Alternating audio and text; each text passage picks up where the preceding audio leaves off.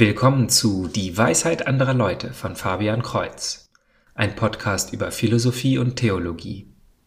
In Episode 18 und den folgenden spreche ich über Priesterinnen in der katholischen Kirche.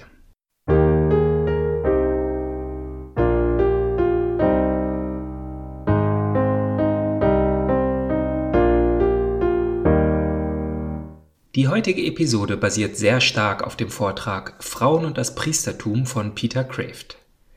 Ich erlaube mir diesmal aber mehr Freiheiten und passe auch einige Bereiche an die Situation in Deutschland an. Ein Link zum übersetzten Transkript und dem englischsprachigen Video steht wie immer in der Podcast-Beschreibung. C.S. Lewis ist bekannt und beliebt und fast alle Befragten stimmen mit fast allem überein, was er schreibt, mit einer Ausnahme. Bei einem Thema stimmen sie ihm nicht nur nicht zu, sondern meinen, dass er skandalös zu weit geht, wenn er in seinem kleinen Artikel Priesterinnen in der Kirche die Frauenordination ablehnt. Das Thema ist groß, ich finde zu groß, zumindest im Vergleich mit dem apokalyptischen kosmischen geistigen Krieg, in dem wir uns befinden. Zum ersten Mal in der Menschheitsgeschichte steigt, wie der Papst es ausdrückt, die Verdunklung Gottes massiv auf die westliche Welt herab. Aber sicherlich besteht ein Zusammenhang zwischen diesem größeren und dem kleineren Problem. Neben Abtreibung und Wiederheirat ist die Ordination von Frauen das polarisierendste und leidenschaftlichste Thema in der heutigen Kirche. Ich glaube nicht, dass ich oder ein Engel vom Himmel das Drittel überzeugen und bekehren könnte, das sich leidenschaftlich für die Sache der Priesterinnen einsetzt. Aber eine Zusammenfassung der Gründe gegen Priesterinnen und für die Lehren der Kirche kann dazu beitragen, das Drittel zu beeinflussen, das sich zu keiner Seite bekennt. Und sie kann hilfreich für das Drittel sein, das sich für die Position der Kirche einsetzt, eine Bestandsaufnahme ihrer geistigen Waffen durchzuführen. Das ist mein Zweck hier. Das stärkste Argument der Gegenseite ist ein einfaches Warum nicht? In anderen Worten liegt die Beweislast auf der Seite der Kirche, nicht auf der Seite der Befürworter der Frauenordination. Ich möchte dennoch ein paar kleine Argumente schnell durchgehen. Man könnte denken, dass weibliche Priester einen positiven belebenden Einfluss auf das Kirchenleben haben werden. Hier wäre die katholische Kirche natürlich wie immer ein paar Jahrzehnte zu spät. Die lutherische Kirche Deutschlands hat 1958, also vor 61 Jahren, die erste Frau geweiht. Viele andere protestantische Kirchen und Sekten haben dies schon früher getan. Seit 1950 bis heute hat sich die Zugehörigkeit zu den beiden großen Kirchen jedoch halbiert. Während beide damals noch je über 40 Prozent Anteil an der Bevölkerung hatten, sind es jetzt je unter 25 und die Protestanten haben sogar einen geringfügig höheren Verlust. Ich will nicht behaupten, dass die Ordination einer Frau diesen Effekt ausgelöst hat, aber ganz offensichtlich haben die Priesterinnen diesen Trend kein bisschen aufgehalten. Somit ist ein Glaube, die katholische Kirche würde alleine durch dieses Signal belebt werden, rein fiktiv. Ein anderes Argument, das relativ neu dazu gekommen ist, ist, dass die Frauen ja die ganze Arbeit in der Kirche tun und daher natürlich auch Führungspositionen innehaben sollten. Wie ich später noch ausführen werde, ist es aber falsch und gerade auch der Fehler der männlichen Priester über die Jahrhunderte gewesen, die Priesterschaft als Autoritäts- und Machtposition zu sehen. Und wenn Frauen heute alles in der Kirche tun, vom Erstkommunionunterricht über Messdienerschaft, Lektorendienst bis zur Verteilung der Kommunion, dann zeigt dies doch ganz deutlich, dass Männer fehlen und ermutigt werden müssen, sich in der Kirche zu beteiligen. Oftmals sehe ich bei uns mit dem Priester den einzigen Mann im Altarraum. Da ich aber über dieses Thema mehrere ganze Podcasts halten könnte, belasse ich es erst einmal hier. Auch die aktuelle Drohung der deutschen Frauen, die Kirchendienste, also die Dienste an Gott zu bestreiken, invalidiert nach meiner Meinung die so agierende Gruppe. Bevor wir uns nun die positiven Argumente, die gegen die Frauenordination sprechen, zuwenden, schauen wir zunächst fair auf unsere eigenen Vorurteile, da diese in der Diskussion aktiv sind. Vor allem vier bewegen uns heute dazu, den Priesterinnen Ja zu sagen. Die Macht des positiven Denkens, Egalitarismus, Schuld über männlichen Chauvinismus und der Wunsch nach Frieden. Erstens bevorzugen wir immer positive Gedanken und Gefühle gegenüber negativen. Wir sagen lieber Ja als Nein. Aber Gott gab uns sowohl Nein als auch Ja. Anne Landers definiert Persönlichkeit als die Fähigkeit Ja zu sagen und Charakter als die Fähigkeit Nein zu sagen. Wir brauchen beides. Wir brauchen Negativität, Schranken, enge Grenzen, denn sonst wird nichts Ausdruck und Charakter haben. Wie eine Zelle eine Zellwand haben muss, die ja an der richtigen Stelle durchlässig ist, aber prinzipiell das Innere vom Äußeren trennen muss. Als die Israeliten aus dem Exil in Babylon in das zerstörte Jerusalem zurückkehren, beschäftigen sich mehrere Paragraphen zunächst mal mit dem Wiederaufbau der Mauern. Wir sollten also ein vorläufiges Hurra für Grenzen und ein Nein zum prinzipiellen Ja sagen. Tatsächlich sagen wir jedoch das Gegenteil. Zweitens sind wir Egalitarier. Wir hassen Diskriminierung. Aber Diskriminierung ist ein Aspekt der Grenze, des Nein. Gott unterschied zwischen Männern und Frauen, indem er uns anders schuf. Wir können uns dagegen auflehnen, aber dabei rebellieren wir nur gegen unsere eigene Natur. Schon durch die Natur und den Willen des Schöpfers ist es Männern unmöglich, schwanger zu werden und Kinder zu gebären. Und Frauen können nicht schwängern. Gott ist gerecht, aber Gottes Gerechtigkeit ist weitaus größer und reicher und geheimnisvoller als bloße Gleichheit. Gottes Gerechtigkeit harmoniert wie Musik, nicht wie Mathematik in einer Gleichung.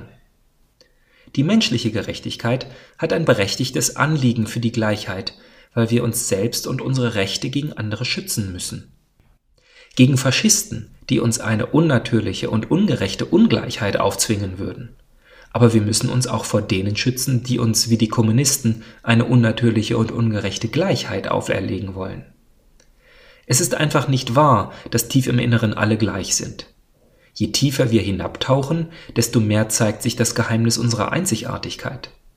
Letztlich finden wir den Unterschied zwischen dem himmlischen und dem höllischen, dem durch und durch erfolgreich menschlichen und dem durchweg und ewig unmenschlichen dort unten. Im Buch Genesis sind nicht alle Unterscheidungen zwischen Gut und Böse, Gott führt Unterteilungen in die Schöpfung ein, einschließlich der Unterscheidung zwischen männlich und weiblich, für immer. In der Tat ist jeder Schöpfungsakt eine Unterscheidung. Licht von Dunkelheit, Wasser unterhalb des Firmaments von Wasser oberhalb des Firmaments, Land von Wasser, Lebendes von Nichtlebenden, Tiere von Pflanzen, Vögel von Fischen, eine Gattung von der anderen, der Mensch von Tier und männlich von weiblich. Ein drittes Vorurteil ist, dass wir Männer heute aus Schuldgefühlen besonders sensibel bei Forderungen von Frauen sind. Es ist eine doppelte Schuld. Sowohl die Schuld über frühere Verachtung und Vorurteile, mit denen viele unserer Vorfahren Frauen als Untergebene behandelten, als auch für die gegenwärtige entmenschlichende Gewalt, Vergewaltigung und Misshandlung durch unsere Brüder. Aber unsere Vorfahren und unsere Brüder sind nicht wir, wir sind nicht persönlich verantwortlich und schuldig für ihre Sünden gegen Frauen. Obwohl wir uns dem Recht nach nicht für diese Sünden schuldig fühlen sollten, ist es nur natürlich und richtig, sich zu schämen, denn sie sind unsere Väter und Brüder. Es liegt alles in der Familie. Wenn Sie herausfänden, dass Adolf Hitler buchstäblich Ihr Großvater war, würden Sie sich natürlich für dieses schwarze Schaf in Ihrer Familie schämen. Nun wollen wir diese Schande lindern und die Ungerechtigkeiten ausgleichen, so wie positive Maßnahmen versuchen, die Sklaverei wieder gut zu machen. Oder wenn ein Professor sich besonders anstrengt, einem Schüler eine gute Note zu geben, zu dem er unfair war, weil er ihn nicht mag.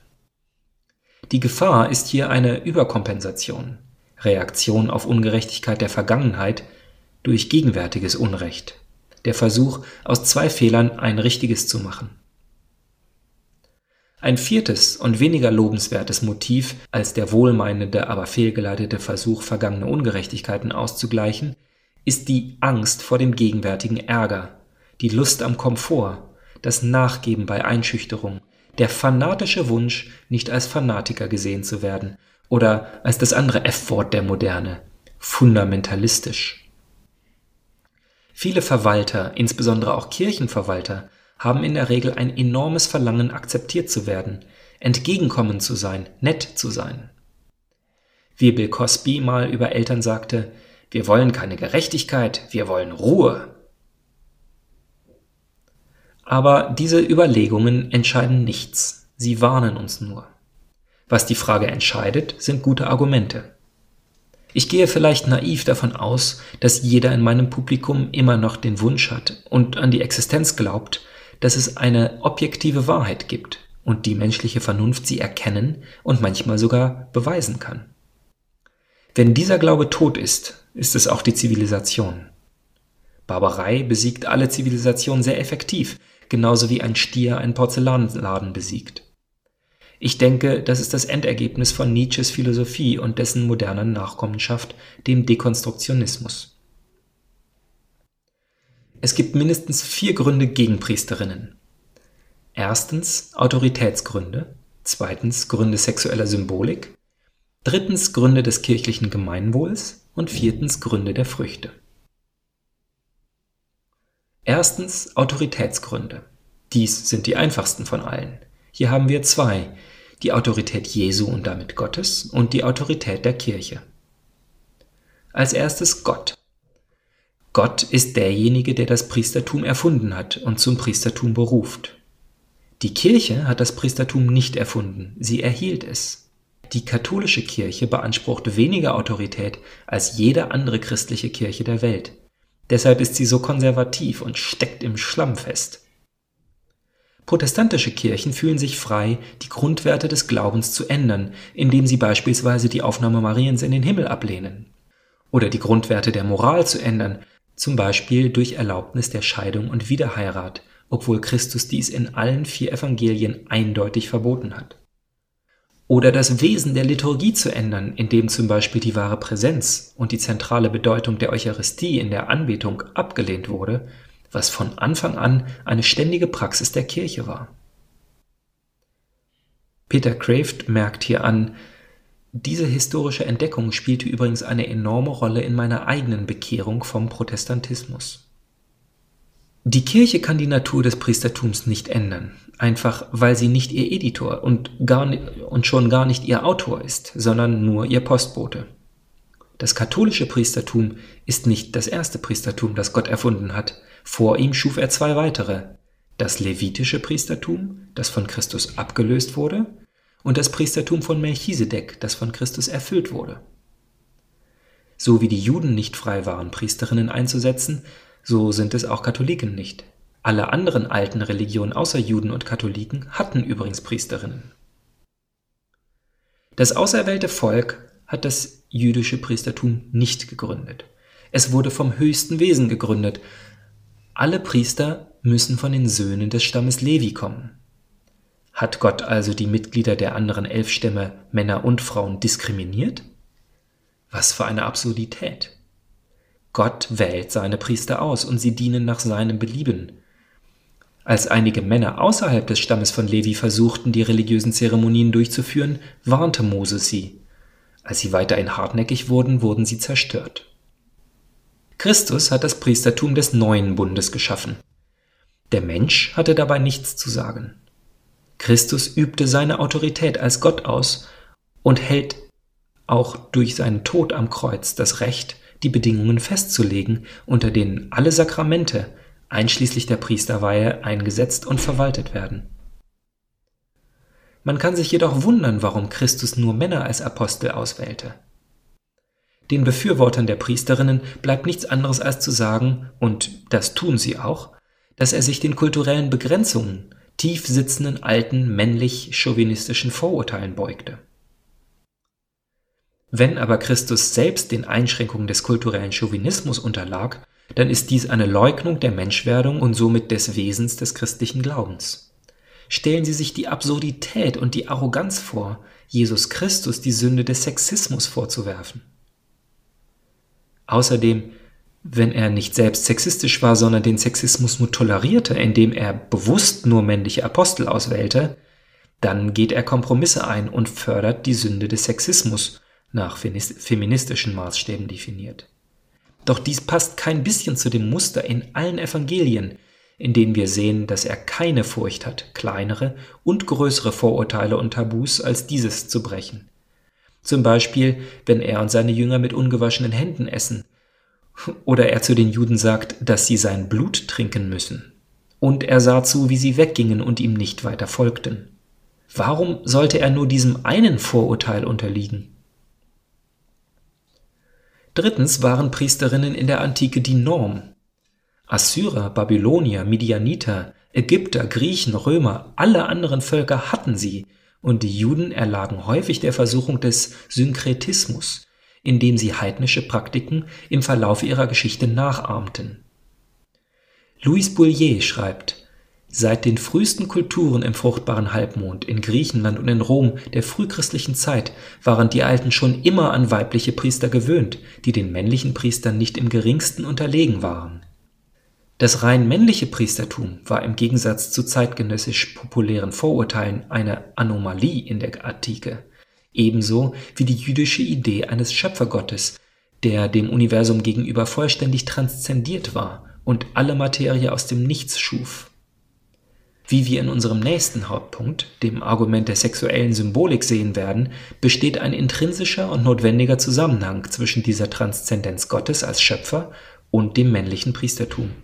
Und zwischen der Leugnung der Transzendenz und der Akzeptanz des weiblichen Priestertums ist Gott nicht außerhalb der Natur, sondern im heidnischen Polytheismus in ihr, wie Zeus und Hera, oder im Pantheismus ihr Ganzes, wie Brahma. So können diese Religionen Gott zu Recht als Frau symbolisieren, und sie haben es auch getan. Im Judentum und im Christentum dagegen finden wir die Lehre der reinen Schöpfung, der reinen göttlichen Transzendenz und der ausschließlich männlichen Bildsprache und Pronomen für Gott und ein ausschließlich männliches Priestertum, das dies symbolisiert. Außerdem gibt es zu keiner Zeit oder an keinem Ort in dem Neuen Testament oder in der frühen Kirche Hinweise auf Priesterinnen. Tatsächlich gibt es bei dem heiligen Paulus ausdrücklich gegenteilige Beweise, wie im ersten Brief an Timotheus, Kapitel 2, Vers 12, und ersten Brief an die Korinther, Kapitel 14, Vers 34. Aktuelle Versuche, die Geschichten von Maria von Magdala oder anderen Jüngern umzupolen, um diesen Anschein zu geben, wie es der Spiegel zum Beispiel alljährlich tut, haben etwa den Stellenwert von Dan Browns Da Vinci Code. Selbst wenn keiner die vorgestellten Tatsachen glaubt, hinterlässt es diese Spur der Unsicherheit im Unterbewusstsein.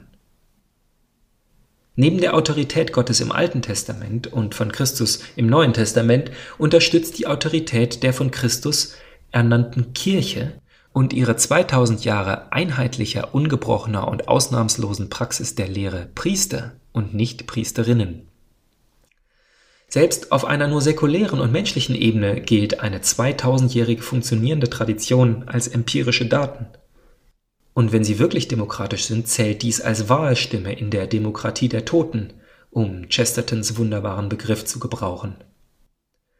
Derselbe Chesterton, der immer so voll war mit gesundem Menschenverstand, sagte auch, dass wenn wir die Bedeutung einer alten Tradition oder einer alten Regel oder Institution nicht verstehen, dann sollte dies ein guter Grund sein, sie nicht aufzuheben, bis wir sie verstehen. Wenn Sie an einem unerwarteten Ort auf einen Zaun oder ein Tor oder ein Haus stoßen, von dem Sie nicht wissen, warum es dort sein sollte, dann wäre es wirklich das Dümmste, es niederzureißen, nur weil Sie den Zweck nicht verstehen. Reißen wir es ab, wenn dies nötig ist, aber erst nachdem wir den ursprünglichen Zweck verstanden haben und wissen, warum es nicht mehr benötigt wird. Diejenigen, die befürworten, die alte Regel des männlichen Priestertums niederzureißen, geben aber offen zu, dass sie nicht die geringste Ahnung haben, warum die Regel da ist. Nun, wir haben sie. Also sind die einzigen Personen, die das Recht haben könnten, die alte Regel zu ändern, genau die Personen, die sie nicht ändern wollen. Die Kirche ist unsere Mater et Magistra, unsere Mutter und Lehrerin. Ideologie beurteilt nicht die Kirche, die Kirche beurteilt Ideologien. Katholik zu sein bedeutet zu glauben, dass die Kirche und ihre Traditionen mehr als nur menschlich sind, dass sie der Körper Jesu Christi ist, der uns Gnade schenkt mit seiner wirklichen Präsenz und Kraft und seinem Versprechen, uns zu führen. Ich habe noch nie gehört, dass Befürworter von Priesterinnen diese Tatsache anerkennen und bestätigen oder die treue Unterwerfung offenbaren, die alle Heiligen zu unserer heiligen Mutter hatten. Wenn Feministinnen zu Heiligen werden, dann werden wir zu ihren Schülern. Die Position, die ich hier dargelegt habe, ist kein a priori Vorurteil gegen den Wandel in der Kirche. Viele der Heiligen fordern und führen Veränderungen in der Kirche durch.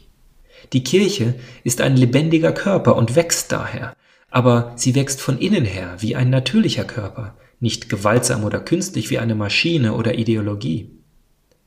Wie ich im Hauptpunkt Nummer zwei zeigen werde, würde ein Wechsel zu Priesterinnen nicht Wachstum und Reife, sondern eine Identitätskrise manifestieren. Und auch wenn die Befürworter sich selbst als Teil der Kirche, vielleicht sogar als Mehrheit bezeichnen, ist dies nur in ihrer eigenen Definition so. Ihr Widerstand gegen eine ganze Reihe von Lehren der Kirche, in denen sie mit der modernen Gesellschaft konfliktiert, Verhütung, Sexuallehre, Wiederheirat und Zölibat, spricht eine ganz andere Sprache. Die Kirche hat zu Priesterinnen nicht nur seit ihren Anfängen aus apostolischen Zeiten, nicht nur durch fast 2000 Jahre Geschichte, sondern auch heute Nein gesagt. Es ist eine einfache und massive Tatsache, dass die Kirche heute Stellung genommen hat. Amtlich, offiziell, autoritär, klar und öffentlich. Was will man mehr? Rom hat gesprochen, der Fall ist geschlossen. Diese Formel hatte mal Liebe und Treue hervorgerufen.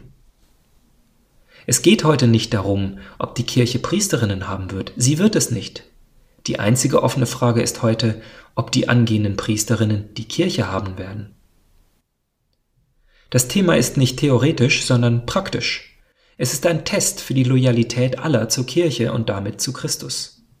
Ja zu Christus zu sagen, aber Nein zu seiner Kirche bedeutet eine spirituelle Enthauptung. Es sei denn, wir gehen davon aus, dass der Heilige Geist die Kirche verlassen hat dass Christi Versprechen, immer bei uns zu sein, sich in Anbetracht der Skandale als Lüge entpuppt hat. Die heutigen Rebellen gegen die Autorität der Kirche in dieser oder einer anderen Frage missverstehen immer das Wesen der Autorität. Autorität bedeutet nicht Macht, sie bedeutet Recht, mehr noch, sie bedeutet Urheberrechte. Christus ist der Autor der Kirche und hat die rechtmäßige Autorität über seinen eigenen Körper, seine eigenen Organe. Das sind wir, es sei denn, wir sind nicht seine Organe, sein Körper. In dem Fall sind wir keine Christen. Nicht Schafe, sondern Böcke. Seine Schafe folgen ihm. Sie folgen ihm, sie führen ihn nicht. Weil sie seine Stimme kennen, erkennen sie seine Autorität an. Dies ist alles, was wir zum Thema Priesterinnen sagen müssten. Der Fall ist geschlossen. Wir können sicher sein, was hier wahr und richtig ist, selbst wenn wir die Gründe nicht kennen oder verstehen. Aber es ist gut, die Gründe dafür zu verstehen. Und die Kirche hat, wie eine gute Mutter, nicht nur gesagt, tu das, weil Mami das sagt, sondern auch, Mami möchte, dass du weißt, warum sie das sagt. Ihr Hauptgrund ist mein zweiter Hauptpunkt, die Bedeutung sexueller Symbolik. Doch dies ist ein guter Punkt, den Vortrag zu unterbrechen. In der nächsten Episode werde ich die eben von Peter Crave versprochene Begründung lesen. Ich möchte aber nicht den Anschein erwecken, die Autoritätsgründe wären schlecht, und die nun folgenden trügen die gesamte Verantwortung, die Gemüter umschwingen zu lassen.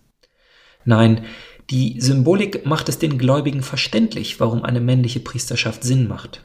Wer aber, wie am Anfang gesagt, engagiert dagegen ist, wird sie nicht als überzeugend empfinden. Es folgen noch ein drittes und ein viertes Argument, daher hoffe ich, dass Sie am Ball bleiben. Persönlich finde ich, dass dieses erste Argument das stärkste ist. Wenn Sie, geehrte Zuhörerin, mir begründen können, warum Gott in Exodus ein ganz eigentümliches Priestertum erschaffen hat und Jesus dieses parallel zum Auf den Kopf stellen aller anderen Tabus beibehalten hat, dann schreiben Sie dies doch bitte an dwal.fabian-kreuz.de. Kreuz mit TZ. Also bis zum nächsten Mal, Gottes Segen.